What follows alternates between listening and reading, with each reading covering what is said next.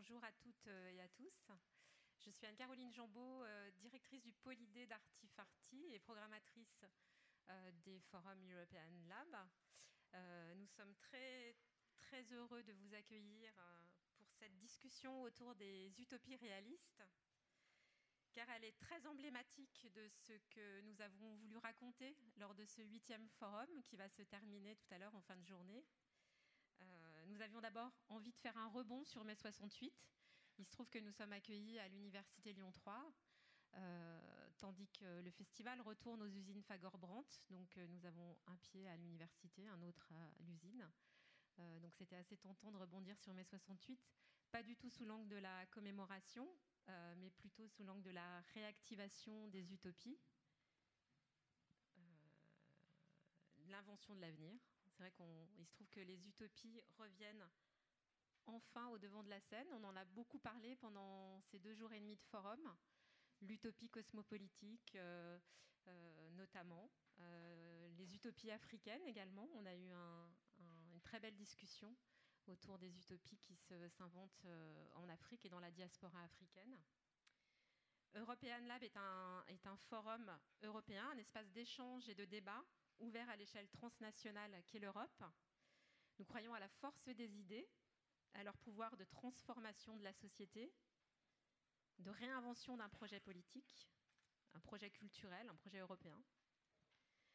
Des idées audacieuses qui redonnent du souffle, de l'espoir, de l'envie. Et pour ce forum, nous avions aussi très envie de sortir du fatalisme, de l'impuissance dans lequel nous avons le sentiment d'être confinés depuis, quelques décennies, depuis la fin de l'histoire, euh, qui a été décrétée un peu hâtivement à la fin du siècle dernier, euh, à l'époque de l'Eurodance, dont nous avons parlé en ouverture du forum avec Aurélien Bélanger on avait aussi envie d'en finir avec tous les déclinistes qui nous plombent le moral et nous coupent les ailes en nous rabâchant euh, en permanence que, avant c'était beaucoup mieux et que demain sera forcément pire. C'est comme ça d'ailleurs que se démarre votre, votre livre, Ruger Bregman, sur Eh ben non, c'est faux. En fait, avant c'était forcément pire. Donc c'est pour cela aussi que European Lab s'attache à mettre en lumière euh, pendant pendant ces trois jours de festival. Euh, tous ceux qui agissent, proposent, inventent, euh, imaginent, créent, et notamment les activistes de la culture. C'est l'une des thématiques fortes aussi de ce forum. Et c'est sur cette thématique en fait, qu'on terminera aussi euh, le forum tout à l'heure à 17h. C'est vrai que nous avons plein de raisons de désespérer, de nous faire peur, en suivant notamment les actualités du monde, la montée des populismes, euh, ce qu'on appelle les démocraties illibérales en Europe. Euh, Trump aux États-Unis, Orban en Hongrie. On peut se faire peur aussi en regardant des dystopies comme, comme Mail Tale ou Black Mirror dont il était question ce matin. Mais en fait, on n'a pas du tout envie de ça.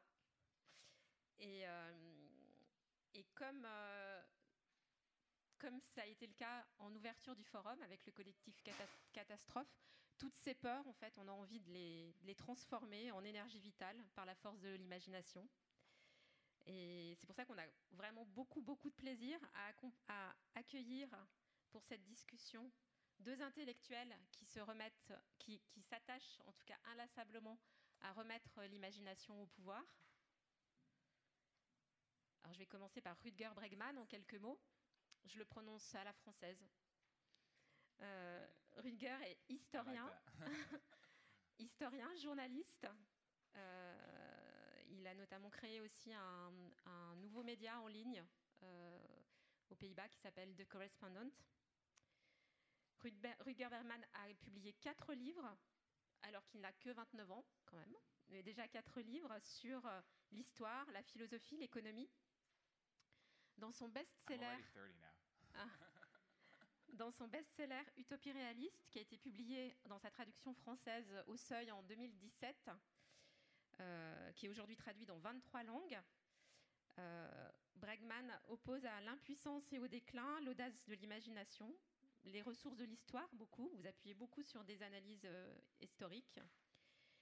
Il démontre que de, nouvelles utopies comme le revenu le revenu de base universel, la taxation des flux financiers, l'ouverture des frontières, la semaine de 15 heures, l'élimination de la pauvreté, rien de moins, bah, sont tout à fait accessibles et réalisables et réalistes. Et vous le démontrez par, euh, en vous appuyant sur des expérimentations très concrètes qui ont été réalisées au cours de l'histoire, et aussi par euh, l'analyse d'économistes réputés, dont par exemple Esther Duflo ou Thomas Piketty. Raphaël Glucksmann, que vous connaissez sûrement un petit peu parce qu'il est souvent invité dans nos forums et on a beaucoup de plaisir à, l'accueillir. Réalisateur, écrivain, essayiste. Euh, je passe un petit peu sur les documentaires ou les films que tu as pu réaliser. Voilà. Euh, euh, peut-être que je peux citer quand même les quelques livres aussi que tu as publiés, que vous avez publiés, on dit vous, et pour lesquels d'ailleurs vous avez eu l'occasion d'être invité à chaque fois, je pense à European Lab. Génération Gueule de Bois, c'était il y a deux ans pour le forum de 2016.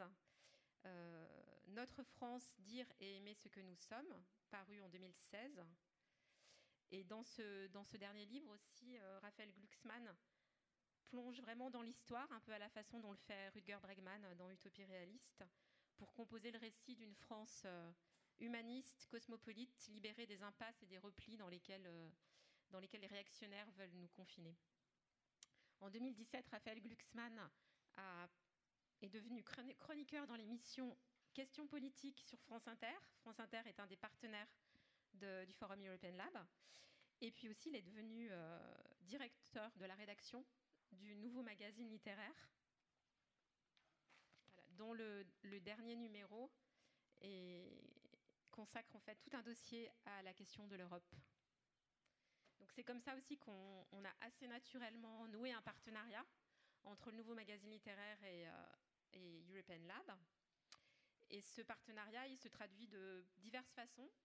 Euh, d'une part, un, texte manifeste euh, qui est co-signé par Vincent Carry, directeur d'Artifarty, l'association qui organise et le forum et Nuit Sonore, et Raphaël, qui s'appelle Europe année zéro, qui est publié dans, dans ce dernier numéro. Il se traduit aussi par euh, le fait que Hervé Aubron, qui est rédacteur en chef adjoint du nouveau magazine littéraire, questionné en ouverture du lab Aurélien Bélanger autour de son texte Eurodance. Euh, tout à l'heure, il se traduit aussi par cette rencontre avec Raphaël euh, Glucksmann et Ruger Bergman, et tout à l'heure aussi par une prise de parole en clôture du forum qui réunira Raphaël Glucksmann à nouveau, et Camille de Toledo, qui est un auteur français qui vit à Berlin, un des auteurs les plus européens, et qui a signé un très beau texte dans le nouveau magazine littéraire. Donc voilà, pour commencer, je vais poser une question toute simple à Raphaël Glucksmann. C'est vrai que Raphaël Glucksmann nous a alerté très tôt sur euh, euh, la parution du texte de Rutger Bregman en français. Il l'a beaucoup relayé euh, sur, sur Facebook, sur les réseaux sociaux, et Raphaël est extrêmement suivi sur les réseaux sociaux. et il a eu aussi le désir qu'on organise cette rencontre. Et donc, pour commencer, je voulais simplement demander à Raphaël Glucksmann qu'est-ce qui fait qu'il a à cœur à ce point de, parler de cet ouvrage de, de Rutger Bregman et de, diffuser ces idées euh, que porte euh, Rutger? Bonjour et merci beaucoup d'être euh, venu. moi, je pense qu'on a pendant longtemps, du côté des gens qui se définissent comme progressistes, souffert du, de l'absence d'idées neuves. Et on voit bien aujourd'hui comment euh, ce, qui, ce, qui, était appelé autrefois la gauche est nécessairement dans le contre, dans la réaction euh, à des mesures euh, portées par des libéraux ou des forces néolibérales. Et finalement, ce à quoi on a assisté, c'est au lent délitement de la phraséologie traditionnelle du camp dit progressiste, au fait qu'il n'y avait plus de renouvellement ni dans le champ des idées, ni même dans le lexique, dans la manière dont on parlait. Que, euh, en fait, des, mots qui euh, autrefois faisaient sens, tout d'un coup, euh, se sont retrouvés vidés de substance et ont pu être fracassés avec n'importe quel marteau comme des coquilles vides. Et ça, c'est lié à une forme de fainéantise et une forme de démission, de démission des dits intellectuels de gauche, des dits forces progressistes qui ont, cessé en fait de, travailler euh, leurs concepts, leurs idées, leurs croyances, et ont euh, finalement délaissé le terrain de la modernité et de la nouveauté. Comme si euh, les idées de solidarité, les idées de, solidarité entre les hommes, entre les peuples, entre les, les classes, eh bien, étaient des idées datées. Et, moi, ce qui m'a guidé, en fait, déjà dans la reprise du magazine, c'était comment est-ce qu'on peut euh, rassembler des poètes, des, euh, activistes, des scientifiques, des écrivains, des euh, philosophes, des sociologues, pour essayer de reconstruire une langue, déjà, pour pouvoir parler du monde et pour pouvoir avoir un rapport progressiste, et encore faut-il définir ce qu'on entend par là, au monde. Et euh, ce qui m'a marqué, en fait, dans le, dans le livre de Rutre, Rutre on dit hein, Rutre Bregman à la, à la, hollandaise, c'est. Euh, I really like the French version. ok, dans de Rutger. euh, c'est justement à la fois euh, les idées qui sont posées sur le tapis et la manière de les présenter. Alors quand j'ai lu euh, Utopia for Realists, j'ai euh, euh, tout de suite vu qu'il y avait à la fois des idées fortes et une manière de les présenter qui était en rupture avec un discours de gardien de musée. Et, et, en fait, ça m'a semblé naturel d'essayer de faire en sorte qu'on axe le débat autour de cela, autour de, votre livre et autour des idées qui sont portées par ce livre et de la manière dont on a de les présenter. Et, pourquoi ça m'a semblé euh, extrêmement important C'était pas pour euh, faire la revanche d'une élection présidentielle euh, calamiteuse pour ceux qui portaient, par exemple, l'idée du revenu universel. C'était précisément parce que il y, a une nécessité non seulement de discuter de ces idées, qui sont des idées extrêmement intéressantes pour reconstruire un horizon de solidarité, mais de discuter du langage qui est employé. C'est-à-dire que, en gros, on nous explique que produire des idéaux, produire des grandes idées, avoir euh, des visions, euh, dessiner des horizons collectifs, tout ça, c'est du domaine euh, de eh bien l'irénisme ou l'univers des bisounours, alors que nous, qui parlons du haut du réel, nous savons que les choses sont ainsi et qu'elles resteront ainsi pour toujours. Et donc, ce que, ce Bregman a fait, c'est qu'il a repris euh, le, langage réaliste, le langage dont se targuent les réalistes, pour l'appliquer à des idées qui, a priori, sont disqualifiées comme utopiques et iréniques. Et c'est ça, à mon avis, qui est euh, extrêmement fort dans, l'œuvre. C'est euh, l'idée de retourner contre ceux qui vous expliquent que tout a toujours été comme ça et rien ne changera jamais. On ne peut pas traiter la misère, on ne peut pas euh, euh, développer de solidarité. On est condamné ad vitam aeternam à vivre dans une société qui voit des migrants camper en bas de chez vous et avec des flics qui viennent leur voler leur, leur sac de couchage, parce que c'est comme ça. Et c'est comme ça, et dire qu'on peut faire autre chose, eh bien c'est irréaliste, c'est bisounours, c'est ridicule. Et retourner contre ces gens-là le langage même du réalisme, prendre le traitement de la misère d'un point de vue réaliste. Comment est-ce qu'une société peut réellement lutter de manière efficace contre la misère, non plus en soignant ses symptômes, mais en s'attaquant réellement à, la misère elle-même, non plus en, traitant euh, euh, les, maladies des sans-abri, non plus en, payant les frais de justice liés à la vie dans la rue, mais euh, en sortant les gens de la rue réellement. Et, ça, c'est tous les exemples concrets que vous donnez dans le, dans le livre, et je vais vous laisser après parce que ce n'est pas une laudatio, hein, mais euh, tous les exemples concrets que vous donnez dans le livre, la manière dont vous parlez, pour moi, c'est un vent d'air frais. Et je crois que plus que tout, en fait, le débat politique, idéologique, a besoin comme ça de, de, fraîcheur, de choses nouvelles, de langage nouveau et, d'idées nouvelles. Et donc c'est pour ça que j'ai voulu vraiment qu'on parle de ce livre et qu'on discute. Et je suis ravi de faire le débat avec vous aujourd'hui. Pour rebondir sur ce que vient de dire Raphaël Glucksmann, effectivement, c'est très marquant dans votre livre, c'est-à-dire que vous essayez vraiment d'être idéaliste sans, être idéologue. En, vous appuyant vraiment sur des, évaluations, sur des expérimentations, euh, sur des études euh, tout à fait sérieuses. Euh, et vous parlez non seulement à notre cœur, mais aussi un peu à notre portefeuille. Enfin, le cœur qu'on dit souvent à gauche, mais aussi au portefeuille qu'on dit plutôt à droite, puisqu'il y a un certain nombre d'arguments économiques qui sont mis en avant, et notamment que le fait que, par exemple, on peut lutter contre la pauvreté, on nous permettrait d'être deux fois et demi plus riches, par exemple. Donc, comment effectivement euh,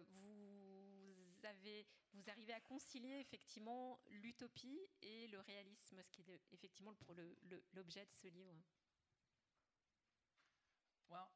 Know, my book starts with a very, very simple observation, which I think we can all agree on, which is simply to to state that every single milestone of civilization that we enjoy right now, you know, think about democracy or equal rights for men and women or the welfare state or whatever, these were all utopian fantasies once, right? So progress always starts out as a utopian fantasy.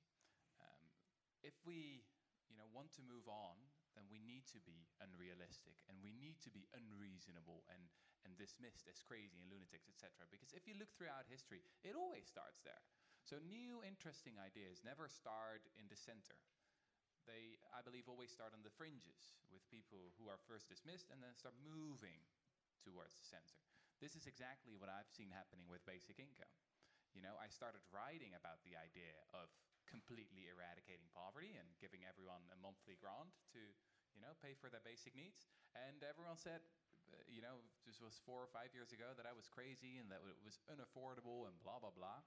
And now, just just four or five years later, um, people like Elon Musk or Mark Zuckerberg uh, or um, like big think tanks and universities are interested in the idea. So now it, it seems not a very mainstream idea anymore, or, or, quite mainstream idea. And I think it should move on. It's it's it's not utopian enough anymore in that respect. Um, what I've also experienced is that people are not convinced by abstract language or by abstract arguments or by abstract numbers or whatever. People are convinced by stories. We are like a storytelling species. So let me tell you a story about that. Um, there's, there's one uh, story in the book, in, the, in the second chapter, of something that happened in 2009 in London. There was a charity um, that, you know, had worked for a very, very long time who, with people who'd been living on the street for a very long time.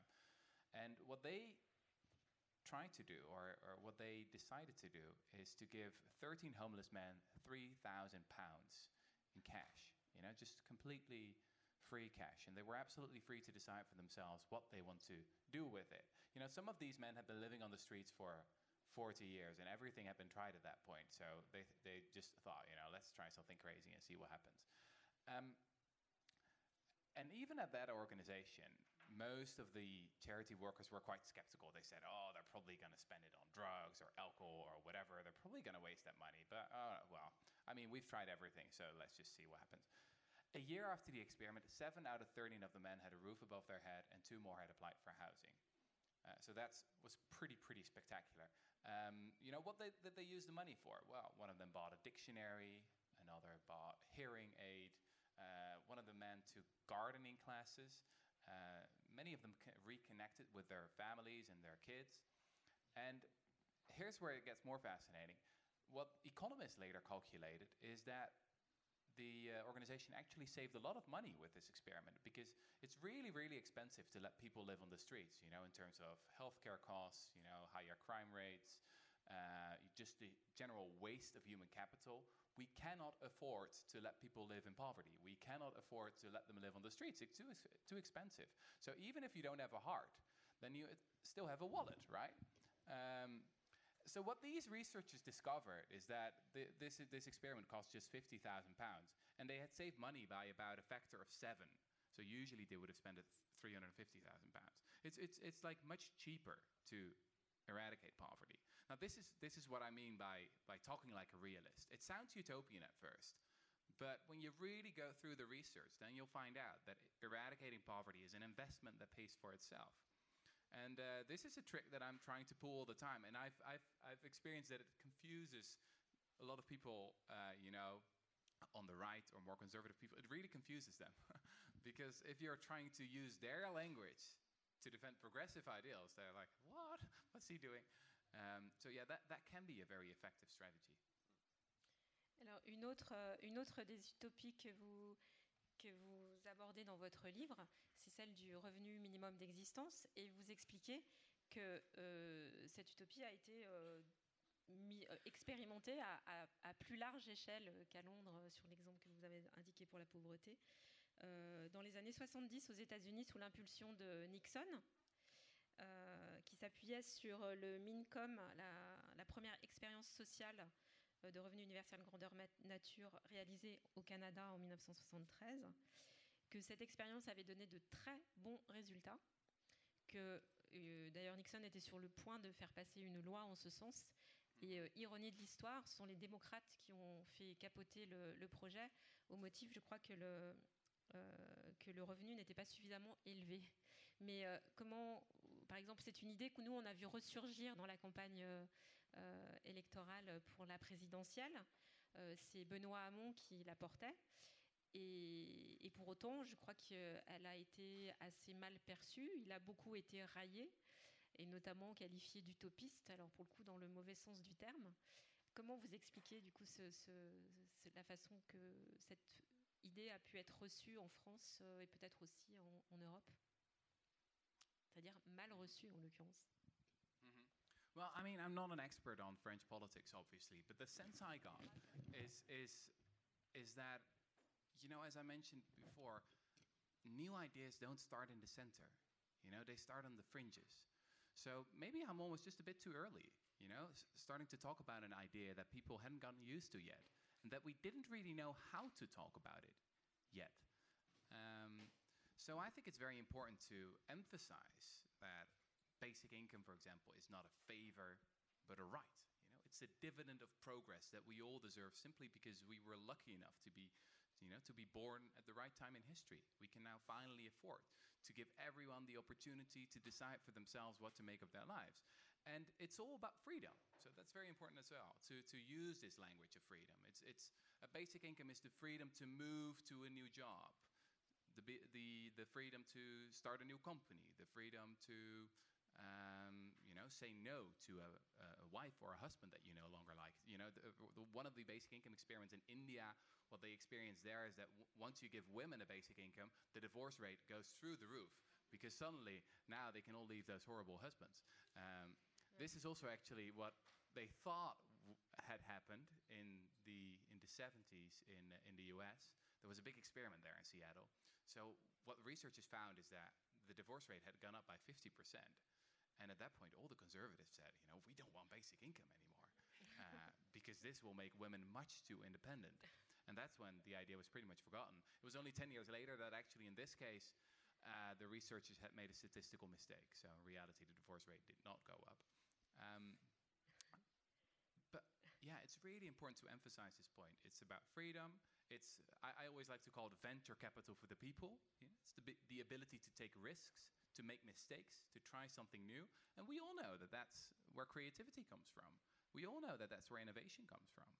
And, uh, and underlying this whole idea, underlying this whole uh, uh, you know, vision and, and, and, and way of looking at society is just a different idea of what human beings are really like.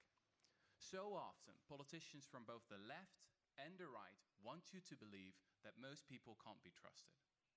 You know, that most people are inherently lazy or selfish or whatever, and that we need a big government or a big, big police force or whatever to make sure that people contribute or whatever. What we now know from a huge amount of evidence from biology, from psychology, from behavioral economics, from history, from sociology, etc., etc., is that most people are in fact pretty nice. You know, most people want to make something of their lives. If I if I ask people, what would you do with a basic income? the vast majority responds, you know, I've got great ideas. I've got great ambitions, don't worry about me. Then I ask them, what will other people do with a basic income? And they say, oh, other people. Uh, other people will probably waste it, you know, drugs and Netflix, blah, blah, blah. So we need to update that idea. In reality, most people can't be trusted. And what we assume in each other, what we assume in each other is what we get out of right? So these can be self-fulfilling prophecies. Um, I think that is that is the one of the should be one of the big political projects of our of our time, moving to a different vision of human nature. And in that respect, we're fighting both against you know the contemporary left and, and the right. You know, I've many got many friends and, and colleagues who consider themselves on the left and say to me all the time like, "Oh, but human beings, they're just horrible." I'm like, "No, they're not." so I think that's incredibly important.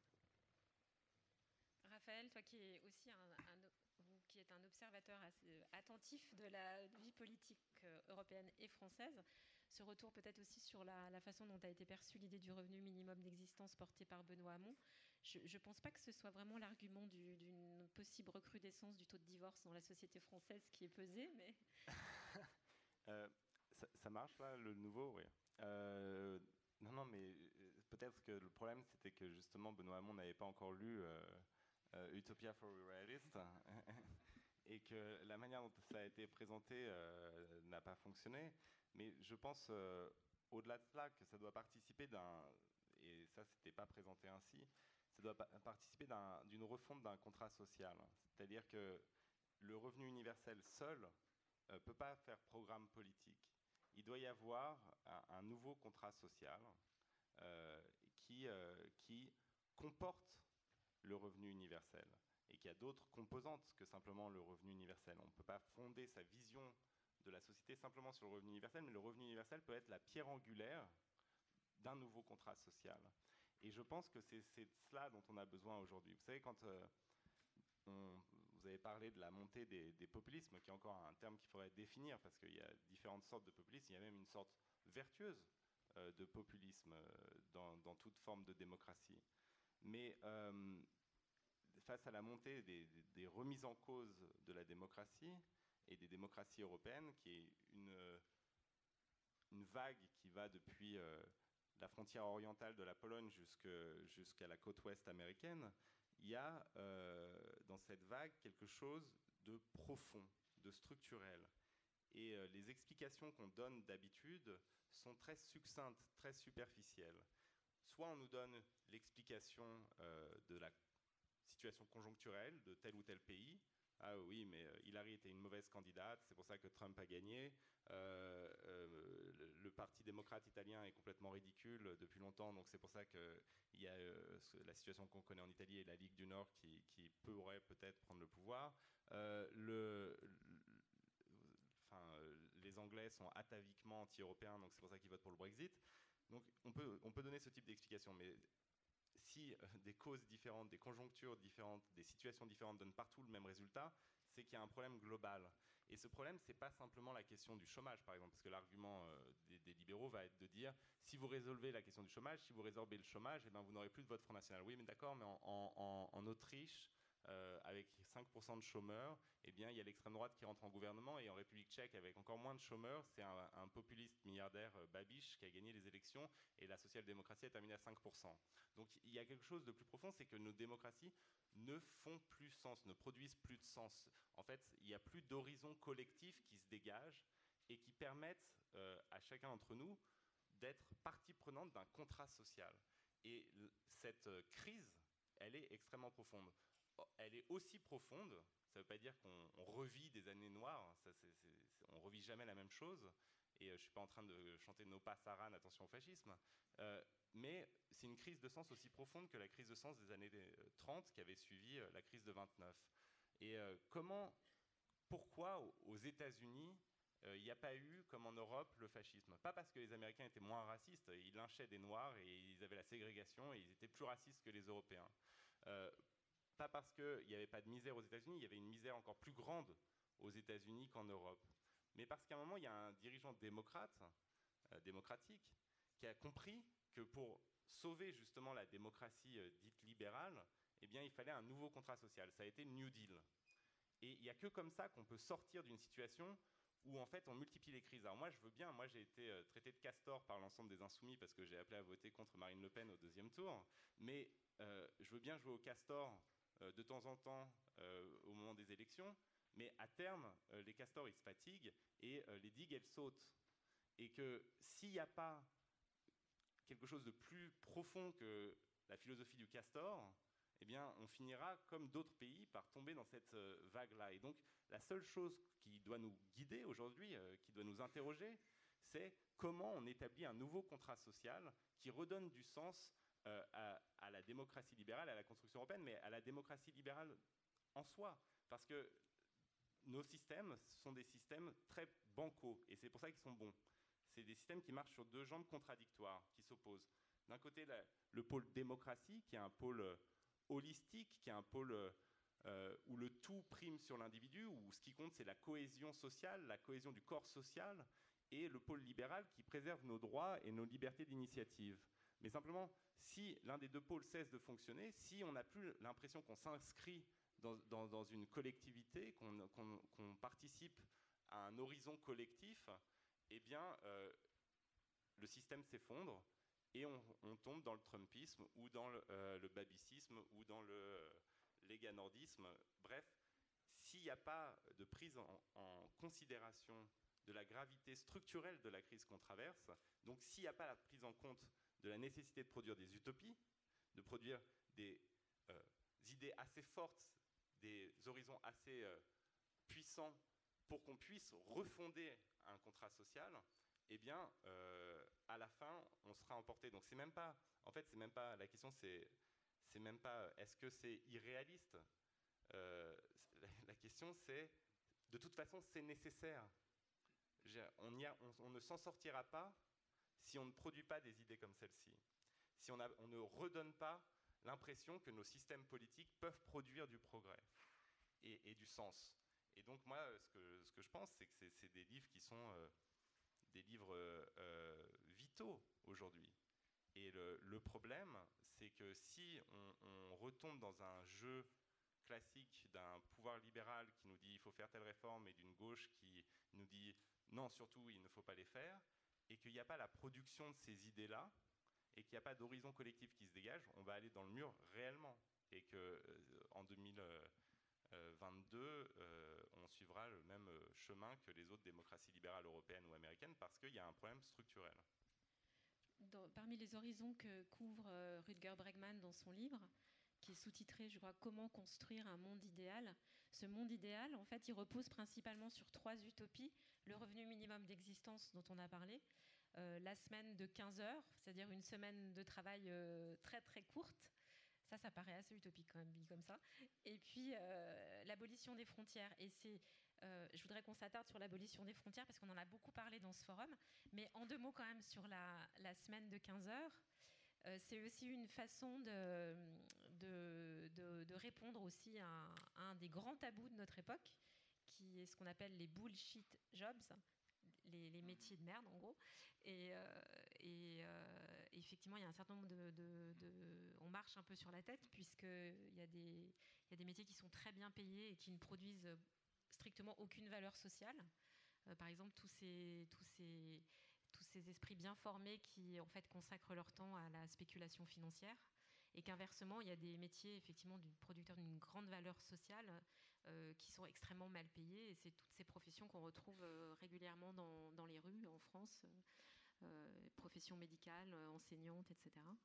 Et donc je ne sais pas si on, aura le temps parce qu'on a beaucoup de sujets à, aborder, mais en tout cas la semaine de 15 heures, c'est une façon effectivement de, de, rompre avec ce système de métier, voilà, et de libérer du temps pour les gens pour vraiment être produire de la, de la valeur sociale.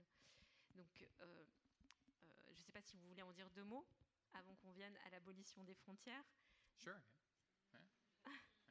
Brièvement, parce que je crois qu'on a plein de choses à aborder. Mais c'est vrai que cette question des bullshit jobs, je pense uh-huh. qu'elle elle nous parle beaucoup parce qu'il y a beaucoup de gens, je pense, euh, y compris dans nos générations, qui, qui, exercent des métiers dans lesquels ils, ils, ressentent vraiment une perte de sens euh, très forte. Quoi. Well, you know, um, there was an uh, economist in the in the 1930s called John Maynard Keynes. He was a British economist, and he wrote an essay in 1930 uh, called "Economic Possibilities for Our Grandchildren," and it was really an essay about us. Uh, Keynes was really looking forward to the future, and he was wondering how how will the society, our society in the future, what would it look like? And he predicted that in 2030, so not very far from now, uh, we would have a work week of just 15 hours. Now that sounds pretty crazy, right? Um, but back then, actually up until the 60s and 70s, almost all the economists and all the sociologists and philosophers, they all predicted that we would be working less and less and less and less. You know, that was sort of seen as the goal of capitalism, that we would all just enjoy the good life in the future. And actually, there were a lot of people, especially psychologists, worried back then about boredom. That we would all just be terribly bored in the future. Like, what are we going to do if we don't have jobs anymore?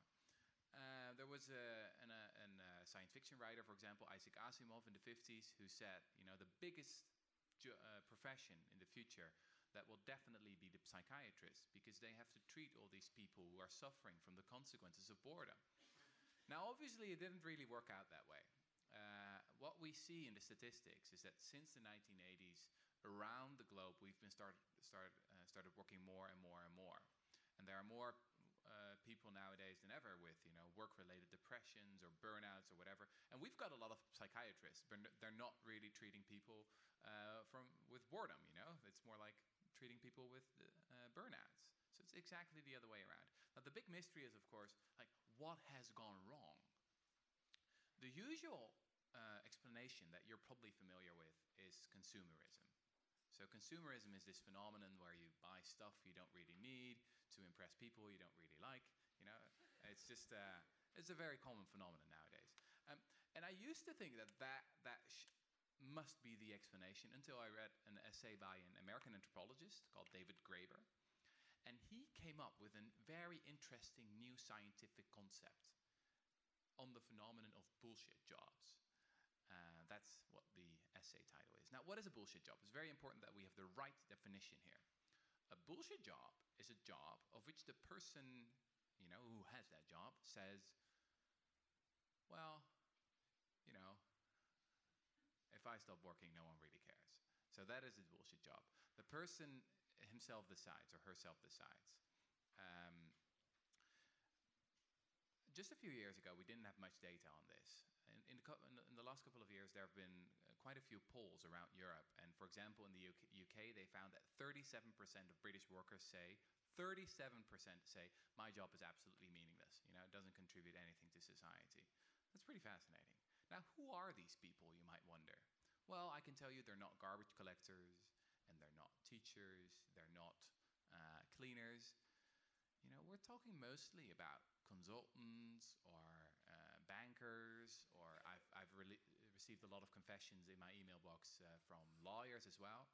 Uh, this, this is what happens when you write about this. You get just lots of confessions, like people saying, Yes, yes, yes, I've got one of those jobs. And the most fascinating thing is actually that the more people earn, the better their LinkedIn profile is, you know, the better their resume is, the better the, u- the universities they went to, the more likely they are to say, my job is bullshit. So we live in an economy, a society that is completely upside down. Uh, to, to, to frame it in, in, in one different way, one way to, to find out whether your job is bullshit is just to stop doing it, obviously. You know, just see what happens. If people start complaining, then probably your job is useful. You know, if, if mu- musicians stop making music, we're all worse off, right? We're like, hey, come on. we were enjoying that. Um, if I stop making music, you'll probably enjoy that. So that's why I'm not, not a musician. Um, but there, there, there, there are other examples as well. In my book, I give the example of, of garbage collectors in New York, 1968. They went on strike. Well, you've got experience with strikes. Um, actually, they're destroying my whole book tour here in France, the, uh, the train strikes. Uh, but anyway, solidarity. Um, and uh, well, that is that is annoying because we actually need we need those people. You know, when garbage collectors go on strike, for example, uh, it's a disaster every single time. Uh, in New York, the strike lasted for seven days, and then the state of emergency just had to be declared. Um, at that point, I wondered: Has there ever been one strike in world history of bankers? did they ever do it? I was really curious when I came up with the question. So I started researching it, and, and I looked at the past 5,000 years or something, you know, when, whenever money was invented. And I started researching and researching, couldn't find any strikes. Up until, you know, finally I could find one example. And this was in Ireland in 1970. And the bankers in Ireland were angry that their wages were not keeping up with their inflation. So they said, you know what? You'll have it. You'll see just how important we are. We are going to strike, and that's going to be a disaster for the economy. So you're better, you know, going to give us higher wages. At that point, all the experts predicted that you know disaster would strike. This was supposed to be like a heart attack for the economy. When the strike started, you know, one day to the other, 85% of all the Irish money supply was suddenly not accessible anymore. You know, people couldn't access their bank accounts. And what happened? Well, this strike lasted for six months. Uh, after six months, the bankers came back and said, all right, all right, all right, all right. we'll get back to work. So, um, yeah, it wasn't very effective. Their wages did not go up in the end. Uh, and they, yeah, they, they pretty much gave up. What did happen is that the Irish sort of invented their own money supply. So back then there were 10,000 pubs in Ireland. And, uh, you know, all these pub owners became the new bankers.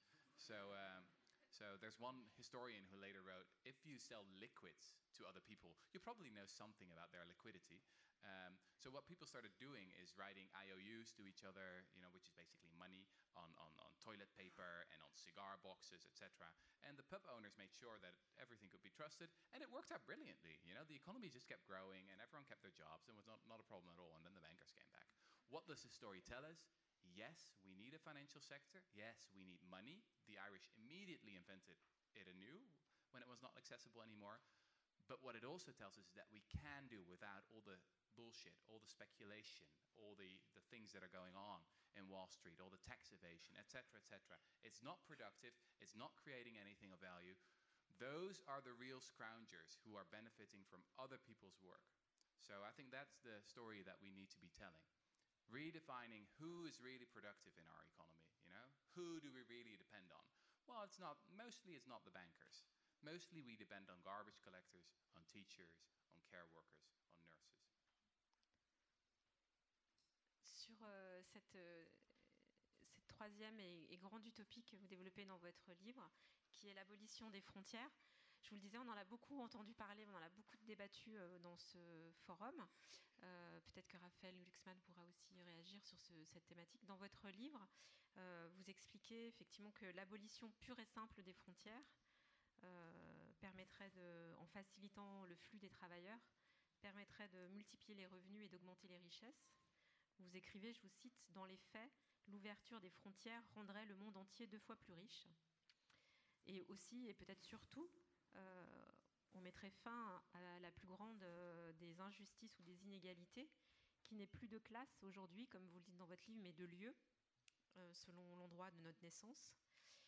Et aujourd'hui aussi, vous indiquez que vous estimez, et c'est ce qu'on ressent aussi, mais dont on n'a pas suffisamment conscience sans doute, que la situation s'apparente à une forme d'apartheid mondial.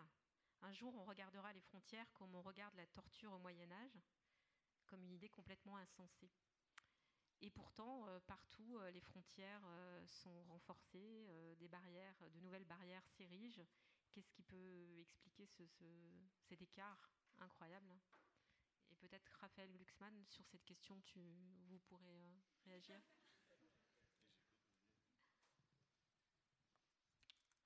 Well, you know, I've, I've always thought that one of the most interesting questions that a historian can ask, or any of us can ask, is how will societies and how will people in the future look back on us?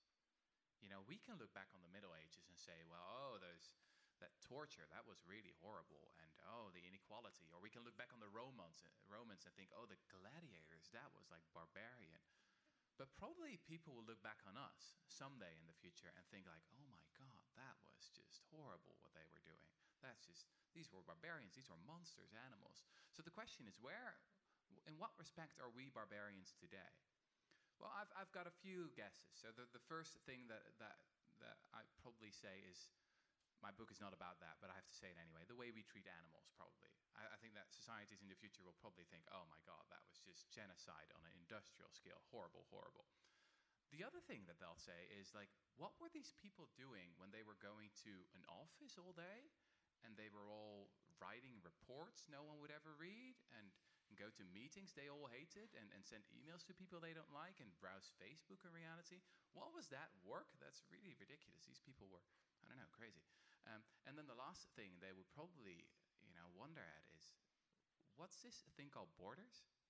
Like, did they consider that just that like 60% of your income is dependent on you know just the fact that you were born in the right or the wrong country?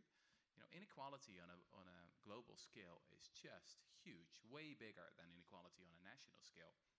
Uh, and what i'm trying to show in that chapter is well simply that it doesn't have to be this way we've got a mountain of evidence uh, mainly from from you know, just standard economic science, where all the economists are in, in agreement about, is that immigration is by far the most powerful driver of prosperity we have, and it's always also the most powerful weapon we have in the fight against poverty. There are so many objections that we have against it, like oh they're all lazy, and oh we they, we can't trust them, and they'll, they'll they're scroungers, and they'll all use up our benefits, etc., etc. Well, you can also just research those questions, and, and when you when you just look at the actual data, it's often the other way around.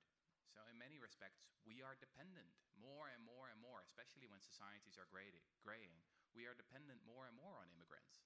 Um, so the, the other day, I was in a debate in in the UK with someone who was saying that immigration was destroying uh, the country, and I said, "Well, do you ever go to a hospital? You know, who is treating you? Who's the nurse?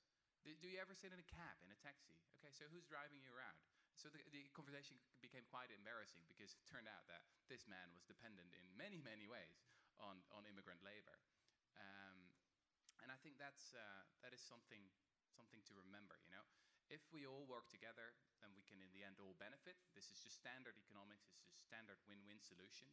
And it's not very fashionable to make that case today, but it's only more important that we, that we you know, have the courage to, to make it.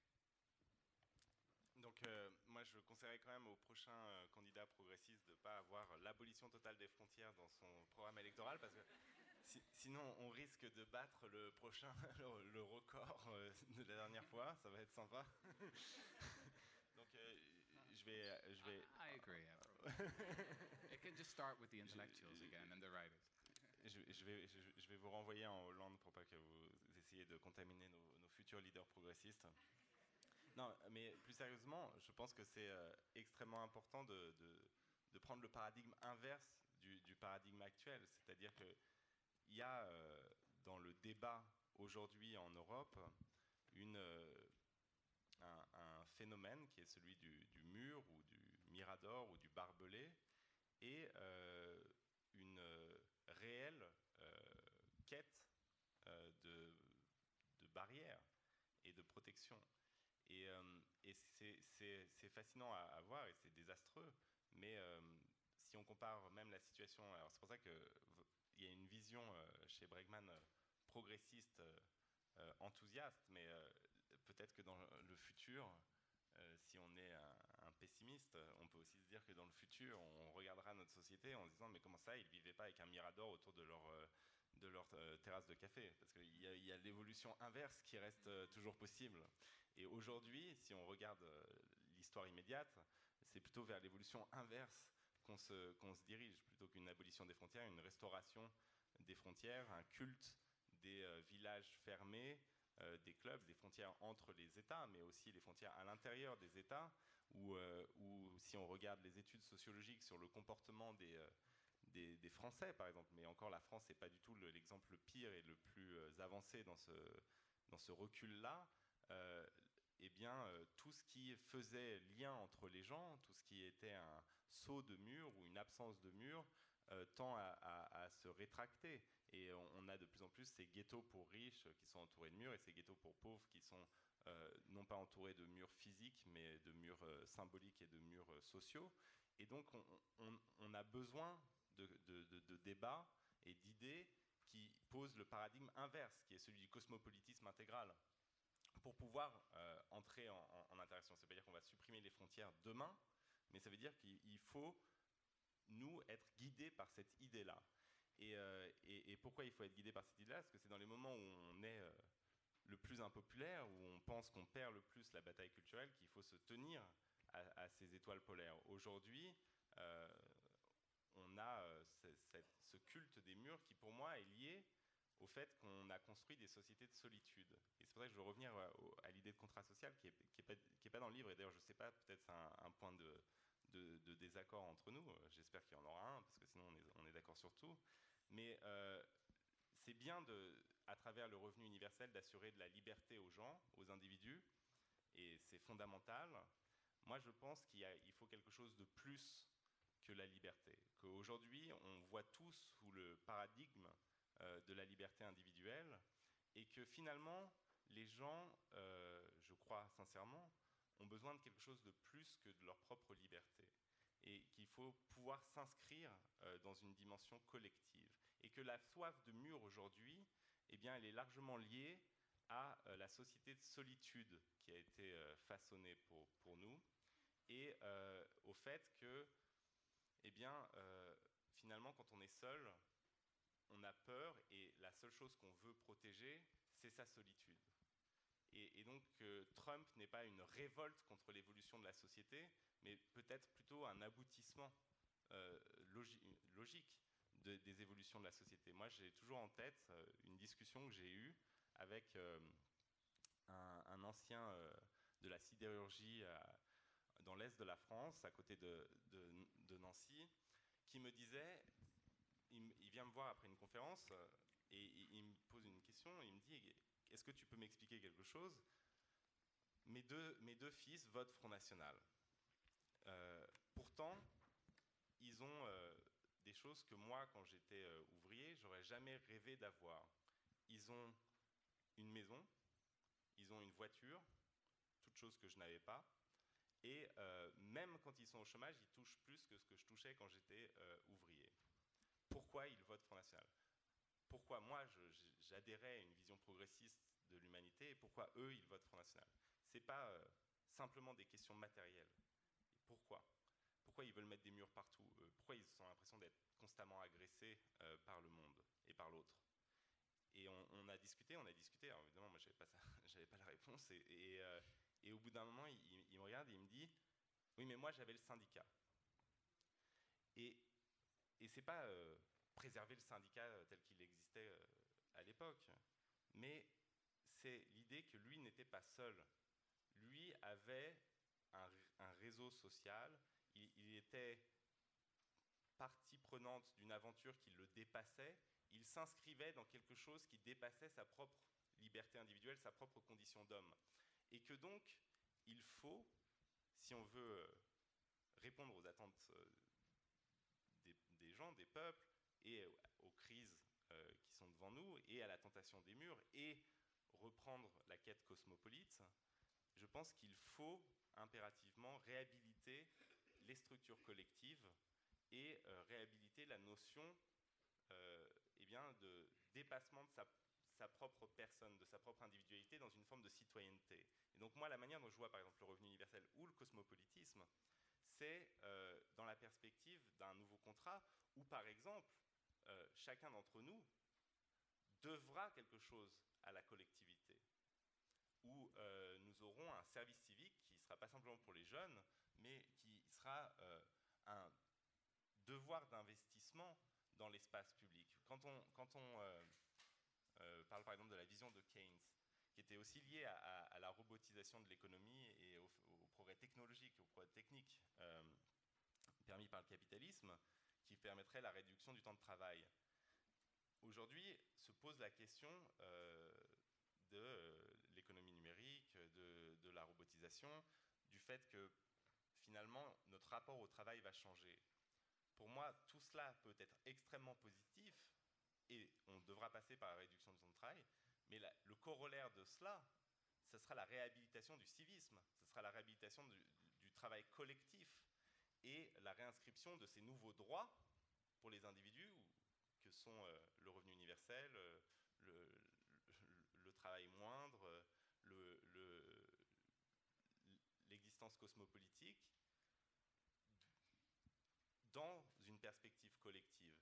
Que euh, ce que les robots pourraient nous permettre, hein, si on suit Michel Serres, c'est euh, finalement, euh, dans l'Antiquité, la liberté était perçue comme une liberté citoyenne, plus qu'une liberté négative des modernes, purement individuelle.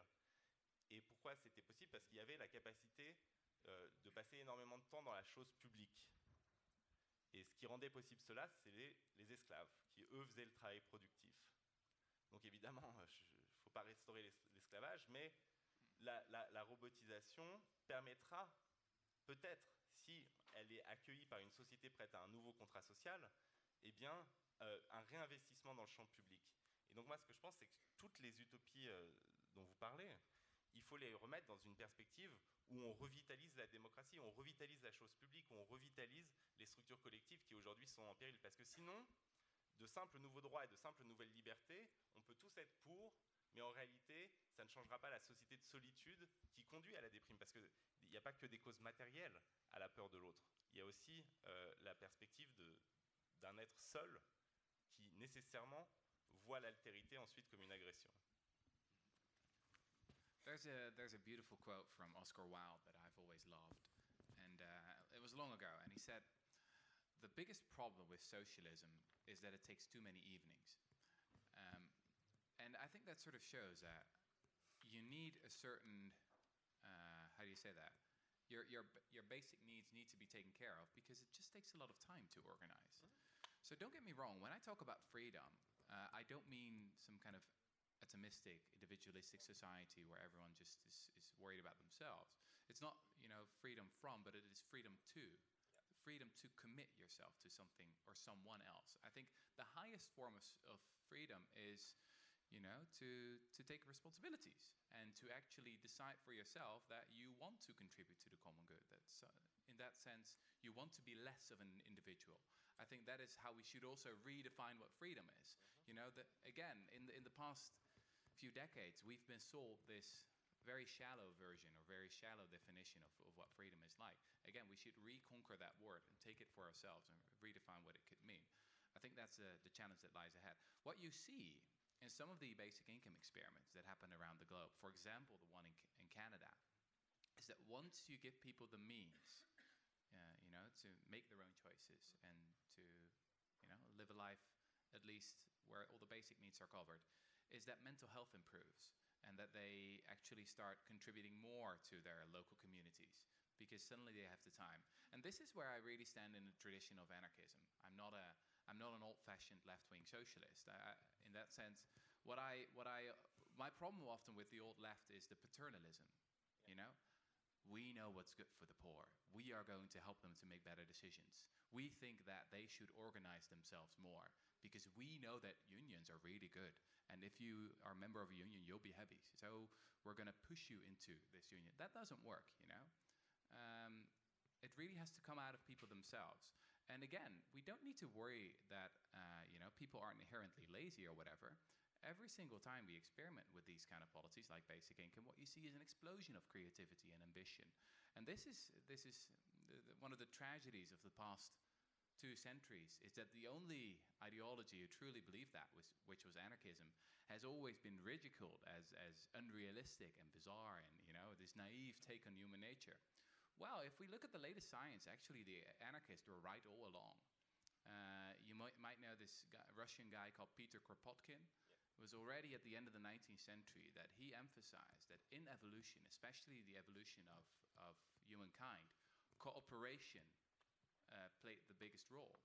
And not cooperation that was ordained, you know, top down and that you people need to cooperate. But people do it themselves naturally. We are a social species. We just can't help it. You know, if I, if I start laughing, even if, it, if there's nothing funny, you probably have to force yourself not to laugh as well. You know, it, babies already do it. You stick out your tongue and they stick out their tongue. Happens all the time. So we are fundamentally social. And it takes a lot of energy, and in that respect, you know, uh, a lot of employers and, respect, capitalism as it is now is doing a pretty great job. You know, it takes a lot of energy to push that out of people, to, to make, make us into individu- in individualistic uh, people who are full of ap- apathy, etc., etc. Because by nature we're not like that. I think that's incredibly important to to keep on emphasizing. Uh, my, my vision of freedom is just that I, uh, yeah, this, this, this anti-paternalism is, I believe, quite important. And it's also, I mean, the paternalism is, I think, one of the reasons why many, especially younger people, are a little bit fed up with, uh, with mainstream leftist politics that only knows what they're against. You know, against austerity, against racism, against the establishment, against the mainstream me- media, blah, blah, blah. I always like to point out that Martin Luther King never said, I have a nightmare. You know? He had a dream. He had some vision of where he wanted to go. And that's what we need right now. Je vais, je vais, avant de donner la parole à la salle, pour que, le débat ait lieu aussi avec vous, je vais, terminer par une question qui va en attraper plusieurs. Et voilà. Euh, je voulais parler un petit peu quand même, euh, à contrario des utopies, des dystopies qui me semblent être extrêmement présentes, euh, y compris dans nos imaginaires. Il se trouve que par exemple le nouveau magazine littéraire dans son dossier sur l'Europe a consacré aussi un, un article sur les, séries télé européennes qui s'appelle le feuilleton de l'Union, je crois. Et, beaucoup d'entre elles sont plutôt des dystopies. On a parlé de Black Mirror en Angleterre. Euh, il y a voilà, il y a. Il y en a. Qu'est-ce que j'avais relevé aussi Utopia aussi en Angleterre, euh, à sa façon, Occupied en Norvège. Euh, Qu'est-ce qui fait que ce genre est si populaire? Pourquoi est-ce qu'on a, on a le sentiment quand même tenace que, que le rêve peut ou va tourner au cauchemar euh, systématiquement? Euh, Le cauchemar, c'est le totalitarisme, c'est le, machisme, la surveillance généralisée, de nouvelles alignations. Euh, et comme on a, enfin, il me semble qu'on a, on peut avoir l'impression que, que la, la, plus grande force de projection, d'idéation, d'invention, de l'avenir, la plus grande radicalité, elle est plutôt du côté obscur de la force. Et que d'une certaine façon, Winter is coming, comme euh, le rappelait aussi cette série. Euh, donc, ce matin, hier matin, par exemple, Francis Wolff, à un moment dans son intervention sur, autour de trois utopies contemporaines, disait comme ça au détour d'une phrase L'islamisme est une grande utopie de pureté, et ça m'a glacé, en fait. Et c'est vrai qu'on peut avoir le sentiment que la, la, radicalité fonctionne surtout pour les idées qui divisent, qui détruisent, qui font régresser, et peut-être moins pour les idées qui rassemblent et qui nous font avancer. Mais, mais, mais elles ne se présentent pas toutes comme, euh, comme euh, divisant ou, ou, euh, ou même l'islamisme étant ouais, une, une, utopie réellement réactionnaire, c'est-à-dire c'est revenir au 7e siècle. C est, c est, mais elles peuvent se produire comme une, des utopies progressistes aussi et qui donne un sentiment de, de, de dystopie parce que la réalité c'est qu'aujourd'hui on est dans un moment quand même assez paradoxal de l'histoire. Normalement la production d'utopie a été plutôt réservée aux artistes, aux intellectuels pendant longtemps. C'est-à-dire que c'était euh, euh, des romans, des euh, traités, des manifestes, des, poèmes, même. Mais en, réalité aujourd'hui qui sont, à part Bregman, les, les, principaux producteurs d'utopie? Qui sont les gens qui aujourd'hui ont à la fois le cerveau et les moyens de réaliser une utopie, ben c'est les GAFA. C'est-à-dire que quand vous avez, à travers la pensée, par exemple, transhumaniste, vous, avez une vision de gens, si on prend l'exemple, par exemple, de Peter Thiel, Peter Thiel qui était l'un des, il n'est pas représentatif de l'ensemble des GAFA, mais il, était l'un des premiers investisseurs de Facebook, c'est un, un, ponte de la Silicon Valley. Et si on, le lit, si on l'écoute, il y a euh, chez lui, avant de vouloir faire du fric, un homme qui veut produire des idées et qui veut euh, produire une utopie. Il, il explique d'ailleurs de façon assez euh, intéressante que il, ces investissements correspondent ses, aux idées philosophiques qu'il a eues en, étudiant la philosophie prend son avion, par exemple, pour aller passer 7 heures avec euh, Monsieur Manan à Paris, euh, philosophe libéral autoritaire euh, connu, et, discuter d'idées philosophiques. Eh bien, si on, suit Peter Thiel, si on suit Kurzweil, si, on suit les utopistes qui ont en plus les plus grandes richesses de la Silicon Valley, on aboutit vers une utopie qui se présente comme progressiste, qui est le transhumanisme, qui est l'homme augmenté, et qui est euh, une société de caste. Et c'est très drôle parce que quand on... Enfin, très drôle, terriblement flippant d'ailleurs. Euh, quand, quand, on, euh, quand on étudie ce qu'ils disent, en fait, ils, ils, racontent exactement la même chose que Rabelais. C'est-à-dire que Rabelais à Thélème, à l'abbaye de Thélème, dans, chez Rabelais, c'est l'abbaye où il est écrit qui était censé être le paradis humaniste, donc qui était présenté comme a priori une utopie extrêmement positive. Il avait écrit Fais ce que voudra à l'entrée, donc tout ça se fait au nom des libertés individuelles, du libre choix de chacun. Et, euh, chez Rabelais, simplement comme euh, il y avait de l'ironie chez Rabelais, eh bien, on se rend compte que finalement, il y a quand même deux problèmes dans ce type d'utopie fondée simplement sur les libertés individuelles. C'est que euh, ça conduit non pas au comportement libre de chacun d'entre nous, mais à la coolitude de la Silicon Valley, ça veut dire au conformisme absolu. Quand l'un pisse, tous. Quand l'un dit jouons, tous jouèrent, ça c'est chez Rabelais. Et, et, donc il y a une forme de négation de la liberté individuelle. Le fait ce que vous droit conduit paradoxalement à une négation de la liberté individuelle. Et ensuite, que tout autour de Thélème, eh bien, il y a des esclaves qui travaillent pour produire la bouffe et euh, les vêtements des euh, gens qui sont en train de jouir de leur liberté dans une abbaye absolument sans euh, règles. Et donc, l'utopie principale aujourd'hui, qui est l'utopie produite par, les principales multinationales, et qui est vraiment une utopie avec des idées d'îles qui échappent à toute régulation étatique, d'endroits sans misère, mais qui en fait sont produits par des miséreux, si, on, regarde réellement, eh bien, je pense que ce que ça crée chez nous, euh, qui regardons cela, c'est une forme de euh, prise de conscience qu'on ne, ne, maîtrise pas notre propre destin.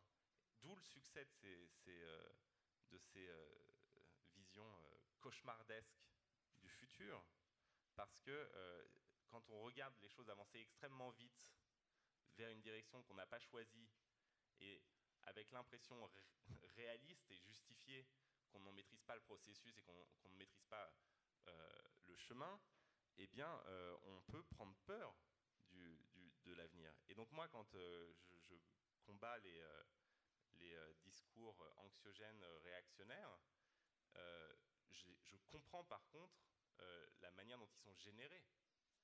Et il y a une sorte de folie progressiste de multinationales qui font un truc qui est un mélange entre le business et, la pensée et, les voir simplement comme des gens qui veulent du fric, c'est à mon avis une erreur fondamentale. Produisent une vision du monde.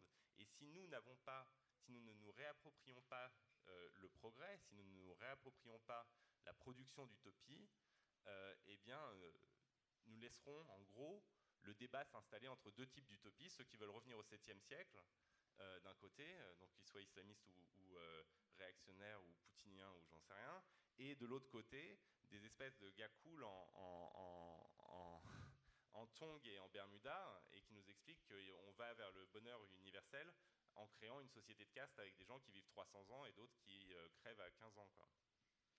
Ce que, dit aussi Rutger Bregman dans son, livre, effectivement, il rappelle que historiquement, euh, la gauche est, du côté des, transformations sociales et, et que aujourd'hui, euh, vous parlez d'ailleurs de, vous les appelez les socialistes perdants. Vous écrivez le plus grand problème des socialistes perdants, ce n'est pas qu'ils ont tort. Non, oui, ce n'est pas qu'ils ont tort, c'est qu'ils sont ennuyeux comme un bouton de porte. Ils n'ont pas d'histoire à raconter. Donc c'est vrai, comme le disait Raphaël Glucksmann, la puissance du récit, elle est ailleurs en fait. Euh, ils n'ont pas d'histoire à raconter, ni même de langue pour la raconter. Donc là, il y a même une crise, euh, peut-être à, la crise poétique, politique, s'ajoute une crise poétique.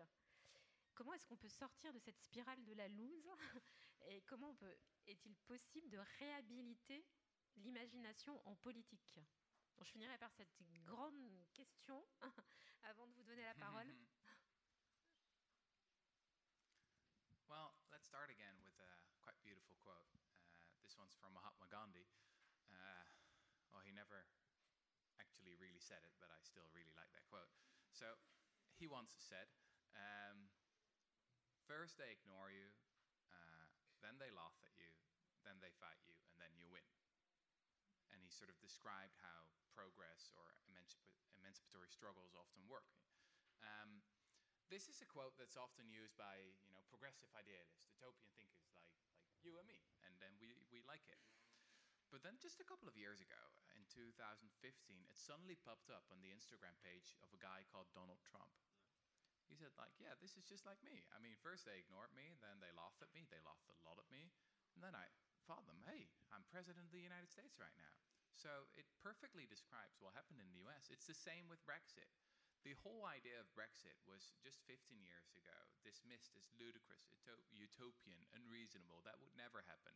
And here we are. So it works both ways. Most of the real political energy, utopian energy nowadays, is not on the old on the side of the old left, but on the political right. And uh, this is the reason why I've got a whole chapter in my book, the last chapter on the rise of neoliberalism, because I think we can learn a lot from that. You know, you can just see how ideas can and do change the world and what happens if you don't have ideas of your own. Now, how do we move to that different, you know, that different narrative? Uh, one thing I was thinking of when you came up with the question about, you know, why, where are all these utopias coming from? Well, the, the first answer is, is obviously that it's just good entertainment, right? I mean, I watch Game of Thrones. Uh, and and one, once one half of my brain says this is ridiculous. You know, this is the most unrealistic series there ever is, and the other side is like, hmm, this is fun, right? So just to to look at what's happening in that series, like people are getting killed all the time, and for example, uh, they use swords often like this, like people are being stabbed like this. Well, I've read, read quite a bit of military history in the past couple of months, and that just doesn't happen. Mostly soldiers use their swords like this. And the reason is quite simple. This is psychologically just, just too much of a strain. People can't do it. They can do it like this. They still prefer not to. So, uh, to give you one example, um, you've probably been to an army museum once, and you've probably seen bayonets, you know, from the the age of Napoleon or the, the First World War. Well, did you actually know that those things were almost never used? Almost never. You know, after the Battle of, Wa- Battle of Waterloo, only 1% or less than 1% of the wounds were being caused by bayonets. After the Battle of the Somme, it was like 0.0001%. And the reason is very simple people can't do it. You know, it's just we have an inherent revulsion against that kind of physical violence. Um, how can we become violent? Well, the only way is to increase the distance. So most victims in, for example, the First World War and the Second World War, about 70 to 80 percent, were not caused by soldiers firing their guns. Actually, only about 15 to 20 percent uh, of soldiers actually could fire their guns, is what historians now know. Most of them just couldn't do it. They were always shooting like over the head of the enemy, or you know, doing something else, like oh, I've got something else to do. No, most of the victims were were caused by artillery. So just people pushing a button, because that's what we can do. We have a very strong inclination against uh, or in, in our, you know, in human nature against violence. So this whole series of Game of Thrones, it's the most unrealistic ever. If you look at the latest evidence from military science or psychology, we just can't do it. But it is great entertainment, right? It's, uh, this is the case so often with, uh, I think, more optimistic utopian ideas. One of the examples that I'm researching right now is uh, participatory democracy. You might have heard of this. You know, just people coming together, sometimes, you know, just randomly elected, uh, sitting around a round table, talking about really difficult subjects like, I don't know, the economy or immigration or whatever, and then coming up with solutions. There are nowadays more than 1,500 cities around the globe who do this on a significant scale, and uh, some governments like Ireland are, are really quite radically experimenting with this idea. You know, moving away from representative democracy, which is quite paternalistic, like we decide for you because you voted for us, and moving to participatory democracy, like bringing people together and, and let them decide for themselves. Well, the only problem with this idea is that it's just very, very boring. You know, uh, because when journalists go to these kind of gatherings, what they see is people who are, you know, on the far left and people on the far right just having a reasonable discussion and just drinking coffee together and say, yeah, well, you've got a point there. Oh, yeah, yeah, okay. Oh, didn't know that. All right, all right. And at the end of the, of the day, they come up with a solution that's perfectly reasonable. So most journalists and so most people in Hollywood, etc., they hate that because they want it to be like more spectacular and violent, etc. So this is something that's very, very important to, to, to realize is that whenever you put on the television, whenever you hear, you know, about politics that's happening in Paris or in Westminster or Washington, it's so unrealistic. it's zooming in on such a small, small part of what the human experience is really like. And that's, uh, you know, that's, that's again, it's all about moving to a different vision of who are we really? What are humans really like? Quand on, quand on lit euh, votre livre, Rutger Bregman, on sent que vous êtes. Vous euh, voulez pas du tout passer la parole à la foule Si, si, si, si, mais juste, non, bah, c'était surtout, non, que vous êtes plutôt foncièrement optimiste et que vous croyez vraiment euh, que, que l'homme est bon, fondamentalement, et qu'il faut simplement lui faire confiance. C'est ce que vous disiez aussi à propos des expérimentations sur, euh, sur le revenu minimum, et que peut-être c'est la meilleure façon euh, de, de réactiver, de de- d'inventer, des, des- de remettre l'imagination en politique. Mais peut-être juste sur cette question très ouverte sur comment remettre... L'homme est-il bon? Non, Non, parce que. en- non, mais en- comment remettre les... En fait, moi, j'ai un, immense problème, c'est que j'ai commencé euh, à m'intéresser à la politique avec, euh, avec un cas spécifique qui est le génocide au Rwanda. Et donc, euh, j'ai- conscience que on, produit un, homme mauvais, que ne- on, ne naît pas mauvais. Mais il y a toujours en moi une, une forme d'alarme en disant cette vision qui postule qu'a priori l'homme est mauvais et, et égoïste. Et euh, bien sûr, c'est une vision que je combats, mais il faut se garder quand même de, trop compter sur la nature humaine bonne, parce que finalement l'homme est toujours le produit de quelque chose. Et j'ai vu euh, que sans artillerie, on peut quand même euh, amener euh, l'humanité à produire des massacres de manière extrêmement rapprochée. que les gens qui sont fanatisés peuvent tout à fait utiliser la baïonnette, la machette, le, le- le pistolet à bout portant pour, massacrer son voisin. Donc ce que je veux dire, c'est oui, je partage la vision euh, de, de- de- l'homme. Simplement, on prend toujours l'homme dans, dans un contexte historique. Et nous, l'humanité dont nous héritons, c'est une humanité qui a été formée par des euh, siècles euh, de méfiance vis-à-vis de l'autre. Pas tous au niveau du gouvernement extrémiste Hutu et, et, du Rwanda en 1994, mais euh, nous sommes tous euh, des héritiers de siècles où on a construit euh, l'image de l'autre comme étant une menace sur soi, et donc on est tous capables de violence. Il suffit de voir quand même la manière dont un État démocratique, la France, traite les migrants qui arrivent sur son sol, dont une police qui n'est pas a priori une police fanatisée, euh, entraînée euh, à la violence euh, dès le plus jeune âge, eh bien arrive à faire des actes dont j'ai été le témoin et qui sont profondément révoltants et qui nous permettent de nous questionner sur la nature humaine. Alors tout ça vient du fait qu'ils sont pris dans des structures, qu'ils sont pris dans des logiques, qu'ils sont pris dans, dans une histoire, les gens. Mais il y a quand même un, immense travail, même si l'homme est originellement bon, à produire pour pouvoir euh, euh, compter exclusivement sur sa bonhomie. Et donc moi c'est pour ça que mon, versant un poil plus pessimiste fait que j'introduirais quand même euh, une forme de notion euh, dans ce contrat, euh, de forme de notion de- de- d'obligation. Alors je sais que c'est compliqué et que ça peut avoir l'air paternaliste, mais euh, je me l'applique à moi-même. Euh, je pense que spontanément, je peux avoir des réactions égoïstes en tant qu'individu quand je m'exprime, quand je fais un tweet, ou euh, je pense qu'il est bon pour moi d'être, par exemple, obligé, à un moment de mon existence, euh, eh bien, euh, d'habiter un autre quartier que le mien et euh, de participer à quelque chose qui me dépasse. Parce qu'il y a quand même un problème, et on en revient tout à l'heure à la définition de la liberté, c'est-à-dire que cette alliance entre la liberté individuelle portée au pinacle et le capitalisme et la dévalorisation des structures collectives font que eh bien, l'homme dont on hérite, enfin l'être humain, là je parle des hommes comme des femmes, l'homme dont on hérite, euh, que la société a produit, eh bien, euh, quand on le laisse absolument libre de ses engagements, seule une minorité quand même, aujourd'hui dans la société telle qu'elle est, euh, euh, euh, s'engage au-delà de son cercle naturel.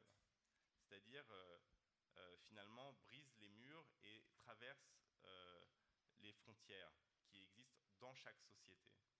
Et que donc cette mixité, qu'elle soit sociale, qu'elle soit culturelle, qu'elle soit religieuse, qu'elle soit genrée, eh bien cette mixité, il faut quand même à un moment qu'on l'impose.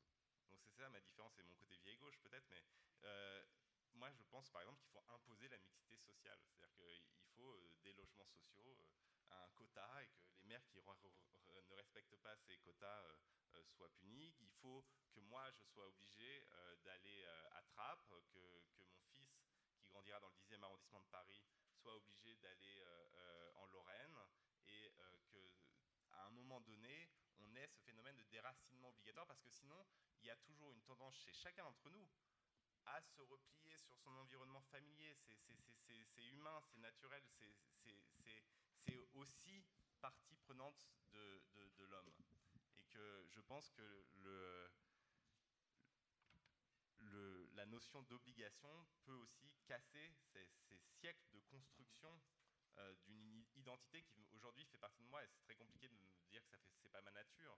Euh, j'ai potentiellement peur de l'autre comme tout le monde. Et, il faut partir de cela pour essayer de construire justement une société mixte et réellement cosmopolite. Mais ça, à mon avis, ça passera pas des étapes de contraintes. Alors après, je ne dis pas qu'il faut faire des trains pour envoyer les gens au goulag, hein, c'est pas ce que je suis en train d'expliquer, mais mais mais il y a un moment de, de, notion de, de, contrainte qui est à penser, qui généralement est impensé dans ceux qui par ailleurs épousent nos idées.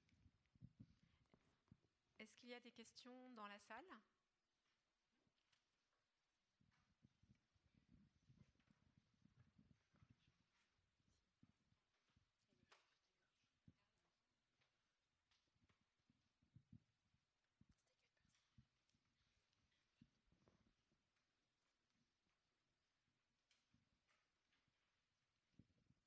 Oui, vous avez un peu devancé ma question, Raphaël Glucksmann, parce que je voulais dire, euh, et maintenant Qu'est-ce qu'on fait? On parle entre nous, on est content, on est entre intellectuels ou qui aspirent à l'être. Euh, on partage tout à fait le fait qu'un robot fasse le sale boulot des gens. On partage tout à fait le fait que ce robot qui dégage de l'énergie, de l'économie, euh, soit redonné à ces gens qui se sont fait taxer leur boulot par lui. Euh, voilà, on, est d'accord. Globalement, on est d'accord. Et, alors, on sort de là et on fait quoi? Comment on recrée du collectif? Comment on ronde la solitude, comme disait M. Bregman? Comment on décloisonne? Comment on parle à tous ces gens qui, justement, sont enfermés euh, bah, devant des télés de merde, avec des boulots de merde, avec euh, des revenus de merde, et qui ont que ça pour vivre? Et comme voilà, c'est ma question. Comment on fait? Comment on fait pour recréer du collectif? Comment on fait pour sortir de là avec l'idée d'aller voir quelqu'un qui verra quelqu'un, qui dira quelque chose à quelqu'un? Can I say something about this shortly? Sorry. I mean, we're doing that now. We're doing that now, right here. Right? We're breaking down barriers here. We're sharing ideas here. We're, we're fighting loneliness here. We're here together to talk about these interesting new ideas. Um, I think that's, that's incredibly important to, to remember that you know, it's it's it's it's not the, the, the great places of political power where where interesting new ideas start. It's it's often just in places like this, and they move them towards the center. And everyone has a role to play.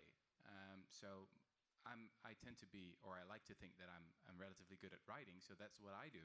I'm, I'm not sure what your talents and your ambitions are, uh, but I think that everyone has a, has a role to play, in, in also in organizations of festivals like this, etc., etc. We are really like doing something right now. Talking is doing. Uh, I think that's important to remember. Mais comme euh, je suis, euh, je que suis désespérément vieux jeu, je crois, quand on parle avec vous, euh, c'est, on, sort, on a l'impression d'être un peu conservateur. Moi, pas mon, habitude, mais quand même. Je, pense, moi je pense qu'effectivement, il y, a, euh, dans ce, qu'on fait là, c'est extrêmement important de discuter, de débattre, mais il y a toujours le risque euh, qu'en gros, euh, on puisse se permettre des assemblées comme ça, finalement, ça, pourra changer quelque chose par capillarité, mais à un moment, il faut, quand on sort, à mon avis, se regrouper, se structurer et euh, porter des, euh, des, causes, des idées. Alors parce que, euh, par exemple, pour, décrire brièvement, dans, la bataille culturelle en France, fasciné, c'est comment dans les années 80 dans les caves, 90 de manière un peu plus ouverte, finalement dans les années 2000 de manière complètement dominante, des penseurs, des acteurs de la société se sont regroupés dans des structures réactionnaires dures et ont pied à pied conquis du terrain idéologique dans notre pays.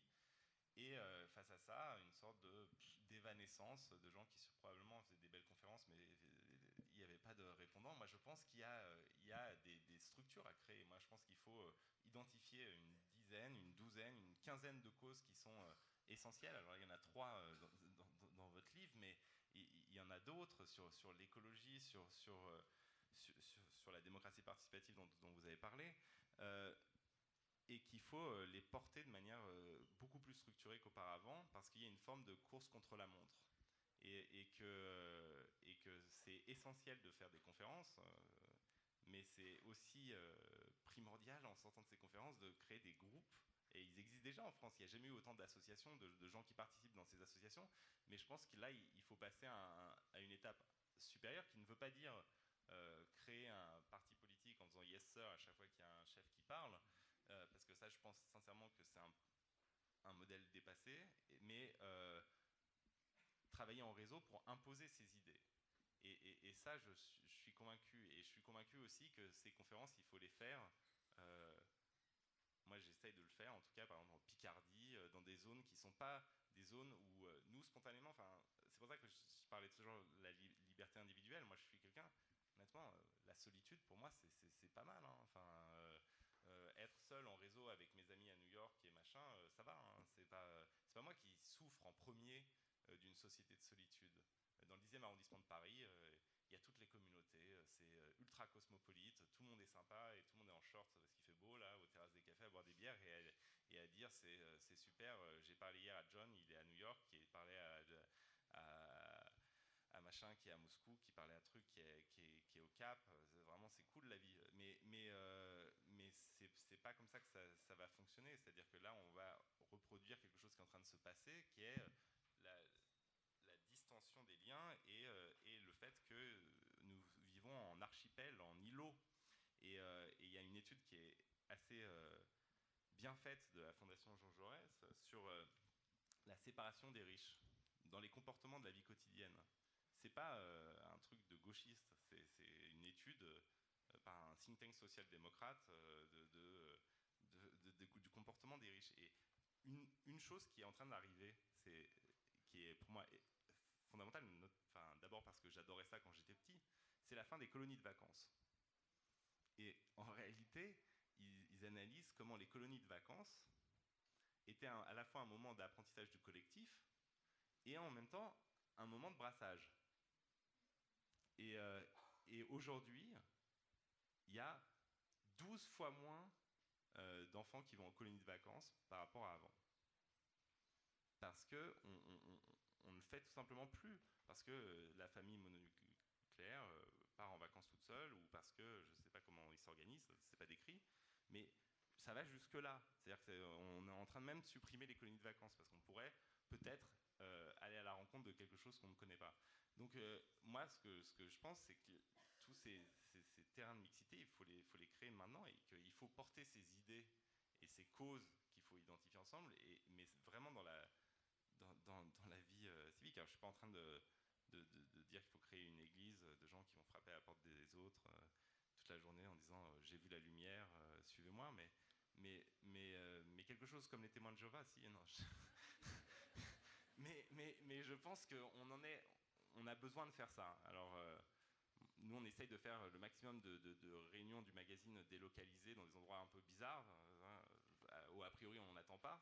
Mais, euh, il, faut, faire ça, il faut impérativement, moi je pense que l'enjeu du maintien ou pas de la démocratie, c'est euh, l'enjeu de création de mixité. Si on n'arrive pas à faire un peuple où les gens se rencontrent, on n'arrivera pas à préserver la démocratie. Il ne faudra pas se plaindre après de la montée des communautarismes, de la montée des, des, islamistes, de la montée des, fachos. Euh, si on n'est pas capable de créer une société de mixité, de toute façon, nous aurons toutes ces, euh, dérives-là. ça s'appelle la République à la base. bonjour. Merci beaucoup à vous trois pour la présentation. Vous avez commencé la conférence en disant que, enfin, vous aviez récupéré, j'ai bien compris, nos magazines littéraires pour reconstruire une langue. Et je trouvais ça assez intéressant. Et justement, je me posais la question de savoir s'il ne fallait pas essayer de parler d'autre chose que de contrat social, de démocratie. Parce que par exemple, le terme contrat, vous disiez aussi très justement que les gens qui sont des banquiers, des consultants, font du business, mais créent aussi une vision du monde et font pas simplement de l'argent. Et c'est ces gens-là qui utilisent le terme de contrat, d'ailleurs est assez dévoyé parce que ça renvoie à un état juridique, économique. Donc est-ce que ce serait pas intéressant d'essayer justement de reconstruire une langue et d'utiliser d'autres mots pour rendre des utopies réelles par d'autres moyens qui seraient la langue, mais du coup par d'autres mots? C'était la première question. La deuxième, euh, est-ce que vous êtes certain que l'obligation soit si bonne que ça? Pour, arriver, enfin sur le long terme en fait, justement dans un projet de fondation, est-ce que c'est pas plus intéressant de passer par exemple par la culture, par une conférence, par le nouveau magazine littéraire, par des bouquins, par des films, des séries, pour que ça vienne justement des gens eux-mêmes et que ça ne se sentent pas imposés dans ce devoir entre guillemets de mixité ou de la, de la vivre, etc. Et troisièmement, euh, est-ce que vous pensez, est-ce que vous pensez que euh, Ivan Illich, avec la convivialité par exemple, et la revue du MOS, qui a repris ça du coup, pourrait constituer une utopie réaliste pour le XXIe siècle, pour le début du XXIe siècle en tout cas. Merci. Euh, donc merci beaucoup. Euh, J'aurais dû noter en fait parce que je vais commencer par euh, le langage, le contrat. Oui, il y a le contrat, l'obligation. Juste sur le sur le l'idée de, de, de, créer des nouveaux mots qui, qui ne charrient pas autant de de sens négatif en fait, de poids euh, que le mot de contrat par exemple. Euh, on, a, on, a, beaucoup réfléchi à ça en fait et, euh, savoir s'il fallait redéfinir les anciens mots, leur redonner une substance ou je pense que ça dépend des fois. Alors peut-être si vous me proposez mieux contrat, je, suis totalement preneur. Mais une chose qui est, très bien chez, chez Bregman, c'est aussi la manière dont justement il se réapproprie le, la syntaxe même de, ceux qu'il combat ou de ceux qu'il, en tout cas vis-à-vis -vis desquels il est en distance. Euh, et, donc, il ne faut pas qu'on abandonne aussi euh, les mots au sens que d'autres leur ont donné. Donc, il y a plein de mots à récupérer, euh, à mon avis, qui sont extrêmement importants, mais à récupérer en se battant pour les définir de manière autre et que on impose un nouveau sens ou on propose un nouveau sens, en tout cas, à ces mots-là. Mon lapsus entre impose et propose conduit à la question sur l'obligation. Euh, j'ai aussi beaucoup réfléchi à ça parce que pour moi, c'est profondément contre-intuitif et totalement euh, à l'encontre de ce que je suis à la base. Moi, je suis vraiment un enfant, euh, j'ai connu aucun des travers du post-68 tardisme. C'est-à-dire que je suis un enfant réellement heureux euh, de l'esprit, euh, pas de, nécessairement de la suite, de, de ce qui s'est passé ensuite, mais de l'esprit qui a été porté par 68. Et comme c'est le thème général des, débats, euh, moi je suis l'enfant heureux de 68, c'est-à-dire qu'il n'y a même pas eu la vie en communauté avec, euh, avec les dérives que ça pouvait comporter. Mais je pense qu'on a euh, un, problème en fait euh, fondamental, c'est que disqualifier a priori toute idée d'obligation rend l'idée collective problématique. Et c'est quelque chose qui pour moi est, contre-intuitif, mais quand vous regardez euh, euh, la question du service civique, par exemple, ça, pourrait être un, une bonne question, est-ce que c'est volontaire ou est-ce que c'est obligatoire? Euh, Les gens qui se proposent pour faire un service civique, qui sont volontaires, sont des gens qui sont déjà intégrés en fait dans la République. C'est-à-dire c'est des gens qui peuvent habiter le 16e arrondissement de Paris bourgeois ou euh, Trappes euh, en banlieue parisienne dans les Yvelines, mais euh, qui sont déjà font partie du, même peuple, du même univers euh, dans le 16e et, dans les Yvelines. Mais la majorité des gens qui vivent dans un ghetto, qui par exemple, je prends exprès l'exemple du 16e arrondissement, parce que quand on parle de ghetto, on parle toujours des banlieues, mais, il y a aussi un ghetto de riches, ça existe, euh, et qui vont mettre le feu à, au centre qu'on a créé pour abriter des migrants dans le 16e arrondissement. Il y a eu le feu, il y a eu une action de gens qui ne voulaient pas de, pénétration étrangère dans leur ghetto. Et ces jeunes-là, ces gens-là, je ne sais pas s'ils sont jeunes Moi, je m'en fous, en fait, c'est pas un truc générationnel. Même les gens de 70 ans à faire du service je, suis un vrai malade. mais mais, mais ces gens-là, il, y a besoin d'imposer de, de, une forme de mixité là. Et donc là, il y a la notion d'obligation, elle n'est pas, euh, elle, elle, pas fortuite. C'est que la société a été tellement loin dans l'individualisme euh, et dans euh, la dislocation, dissolution des liens collectifs que je pense qu'à pas à long terme, idéalement, à un moment, on l'abandonne cette obligation. Mais dans un moment à court terme, il va falloir obliger les communes à accepter des logements sociaux, obliger les gens à, s'investir civiquement et, euh, en, échange de nouveaux droits individuels. Well, I mean, social housing is a, is a different question. I'm all in favor of that. But isn't this the mistake that we've been making over and over and over again in the 20th century? I mean, the, the idea that you can force people to be social, that you can force them to be altruistic, that you can force them to embrace diversity. I think that is a huge mistake, to be honest. I think historically we've seen many, many times that that completely backfires.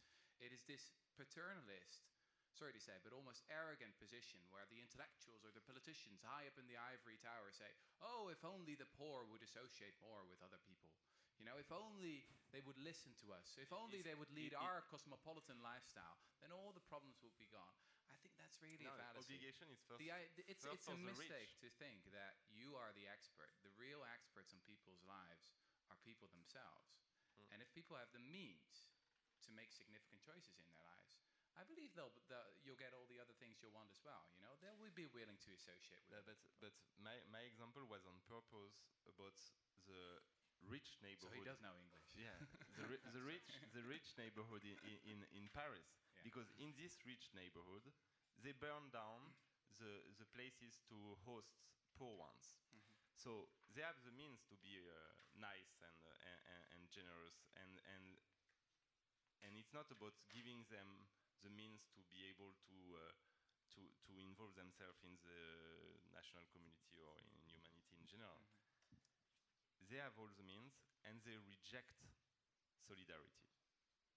And for them, it's not by offering them basic income or the means to freedom for freedom that you will change them. For them, it means for me if that if you want to integrate them in, in the society, you have to have some obligations.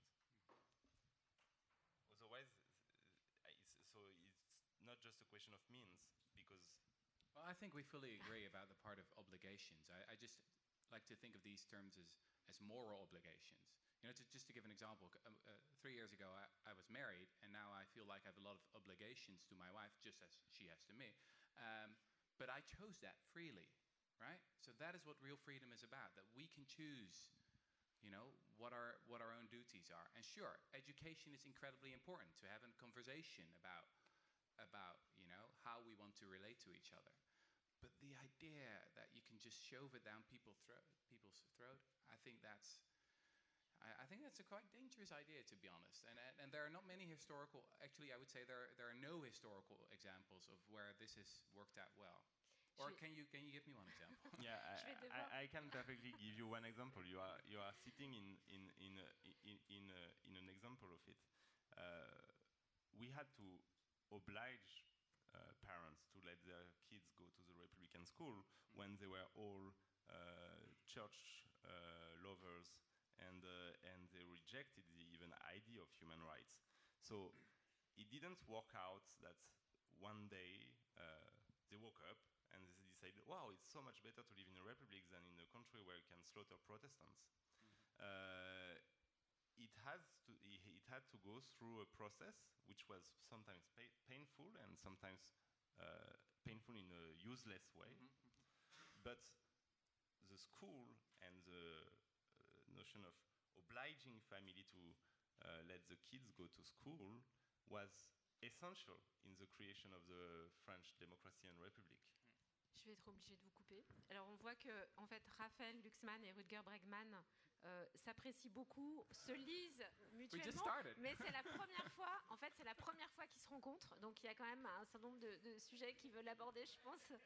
Peut-être pour, euh, pour conclure, parce que, et pour répondre aussi à la question qui avait été posée, euh, en- en- à la toute fin de votre livre, vous donnez un conseil comme ça au lecteur, ce qui est, qui est aussi un slogan de mai 68 en partie, c'est éteignez la télévision, regardez autour de vous et organisez-vous pour passer à l'action. Donc ça pourrait être, comme on est entouré aussi de slogans de, de 68, dont Soyez réalistes, demandez l'impossible, prenons nos rêves pour des réalités, éteignez la télé, ouvrez les yeux, organisez-vous, passez à l'action. Je vous invite à le faire parce qu'à partir de 17h au Radiolab, on va écouter les activistes de la culture en Europe, comment aussi ils contribuent à façonner un nouveau projet euh, culturel politique en Europe. Et à 18h, on retrouve aussi Raphaël Glucksmann sur le Radiolab en courte discussion avec Camille de Toledo, qui est un des contributeurs euh, du nouveau magazine littéraire euh, consacré à l'Europe. Merci beaucoup à tous et puis bah, on espère vous retrouver.